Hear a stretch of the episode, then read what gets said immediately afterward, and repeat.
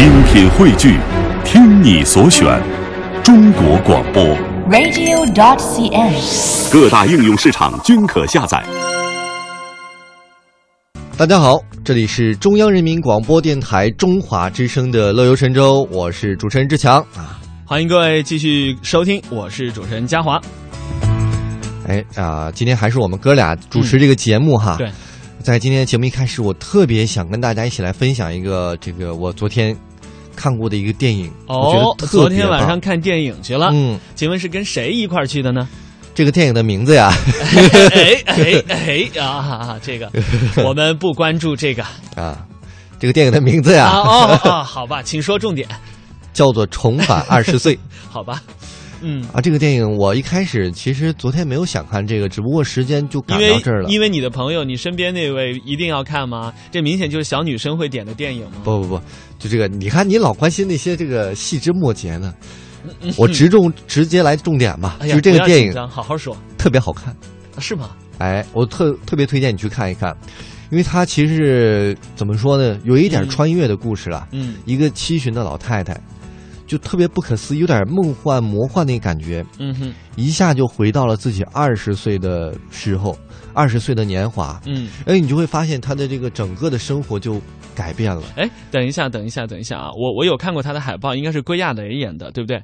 对。啊，那他是彻底穿越回自己的二十岁，比如说穿越到六七十年代呢？，他只不过他一个人变到二十岁的容颜了。哦，但所以是是呃还老还童，并没有说穿越回不同的时代。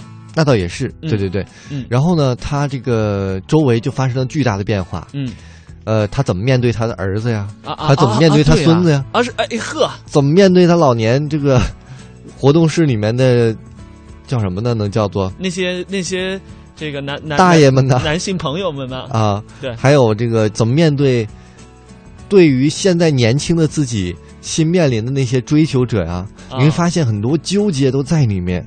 呃，而且呢，我一开始觉得它不是一个喜剧故事，但确实让这些纠结掺和到一块儿，会有很多喜剧的效果在里面，啼笑皆非。让人感动的时候，嗯，就是到结尾的时候，真的会也会让人感触流泪，会让人引发思考的这样一个故事是。什么？是因为跟一个二十岁的小伙子谈上恋爱之后，突然一瞬间又变回了八十岁，是吗？没有那么俗。呃，我我觉得不能剧透，啊，不能剧透啊。因为我今天早上嗯刚刚听说这个新时期十大酷刑，其中一项就是剧透。啊，我我不能残忍的剥夺大家啊享受一个美好电影的机会。最烦的就是你坐在电影院里的时候，前面然后有两个一边嗑着瓜子儿一边抠脚丫的女人，一边嗑还一边说：“哎，我跟你说啊，这个角这个角色是坏人，哎，我跟你说他一会儿就要死了，哎，我跟你说他们不会在。啊，我觉得其实你知道有一种剧透啊，它是啊直接告诉你谜底，就把最后的结局告诉你。对啊，我后来发现这不是最可气的，还有吗？还有更可气的更可气的有点跟你那有点类似，但是我觉得更过分。是什么？就是有一次当年啊，我看《哈利波特》，嗯我后面做一个哈利波特的忠实粉丝，因为那个当年哈利波特书是先行的嘛，是是是所以他看过那个小说，啊他每一次都是提前仅仅一分钟，嗯，然后给你预告下一步，而且是实时全程电影。说你看啊，他要把这个魔瓶拿起来了，他马上就要喝了，你等着嗯。然后哎，你看喝了吧，你等着，他待会儿马上就要走出这个屋，他就碰到谁谁谁，全程讲解，每一次都提前一分钟，哎呦，特别可恨。你就每一步你都知道下一部电影的走向是什么，哎呦，恨得我牙根儿疼。遇到这样的看电影的人啊，嗯，今天在节目当中提醒一句哈，那个有则改之，无则加勉。这种看电影的人真的是特别不道德的，嗯，是最不受欢迎的观影者。还真是。嗯那我们再说回到这个电影哈，嗯为什么说让人感慨呢？我一直在想，如果时间让你再重新的回到过去一次，其实这个电影呢，它虽然没有穿越到当年，不要穿，越了，因为穿越的话题我们已经聊过太多。不你知道就是回突然让自己年轻。他不是他不光是年轻，为什么说有点像穿越呢？嗯是因为啊，这个女人呢，她一个人抚养她的儿子，等于说她的青春是荒废的，嗯都围绕她的儿子转，所以就在讨论，如果再给这位老人一次机会，他要不要重新开始他的人生，从二十岁再重新过一回？我我觉得这个特别值得人感慨。问题是这样啊，就是说他是突然变年轻了，他儿子都已经长大了，都有孙子了，对不对？嗯他现在回到二十岁，他儿子根本不用他去抚养了。对啊，他等于说从二十岁真的重重新开始了。，所以其实严格意义上来说不是穿越，而是如果在现有的环境下、现有的条件下，给你一笔年龄上的财富，让你突然一下子年轻几十岁，回到二十岁。那我这么说吧，让啊你如果现在给你一次机会回到二十岁，你会回去吗？或者是呃十几岁，你最喜欢的一个年华，最喜欢的年华，你会穿越回去吗？一定会，一定会。我觉得最喜欢的还真是二十岁。为什么呢？二十岁我刚刚好进入大学，但是你知道，我就在一嗯直想，如果老天再给我一次机会，我会不会穿越回去呢？我可能答案是否定的，因为我觉得现在我们做出的我吧，嗯就我来讲，我觉得我做出的每一个选择，不能说都正确，嗯，但是就是因为这些对的和错的选择，才促使了变成了今天的我。而且如果我再回去的话，我觉得我对未来就没有期待了。我觉得生活的魅力就是在于，你一旦这个事儿你做了，你就没有机会再去改正。这等于是一个不能剧透。你如果说一下子回到自己二十岁的时候，就想哦，我知道接下来我要去传媒大学念书，哦，我知道我要读研究生，啊知道我要来电台。生活一下就索然无味，失去了它本有的那种神秘感。我觉得，其实我的想法是这样的哈，如果在现有的环境下让我突然变变到二十岁，就突然年轻，我觉得我不是很愿意接受。嗯，为什么？你突然年轻之后，你曾经的那一些二十岁的朋友，曾经的那些美好回忆，其实都没有。但你可以重新认识现在的这个属于你现在现在这些孩子根本就不值得我认识，这这些九零后、零零后。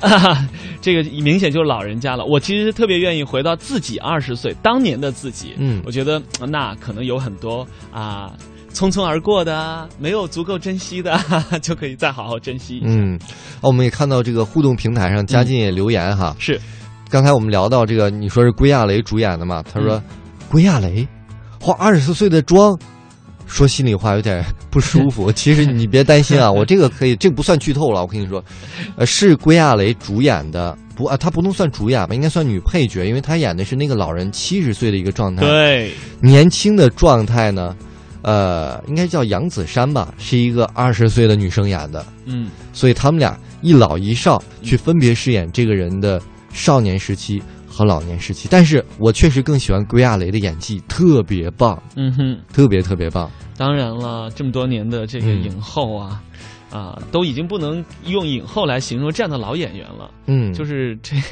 他们的演技是毋庸置疑的。那是啊。嗯，那么今天我们既然啊已经跟着嘉靖的脚步，今天是来到了我们的互动平台，我们也说一下吧。嗯，反正我今天我写的这个互动话题是：假如有时光机，哦，你愿意穿越回多大的自己呢？为什么？你觉得这个话题你不想聊的话，你就给我们一个新的话题。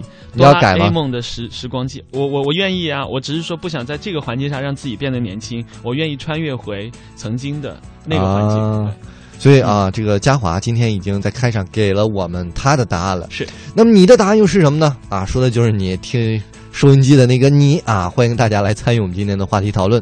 我们的我们看到嘉靖，他说前几天还跟我们节目的另一个主持人哈，也是到台湾的浏阳聊二十多年的一些经验，经典的一些好莱坞电影，聊到了一个叫做《回到未来》的电影，嗯应该也是一个穿越的电影啊。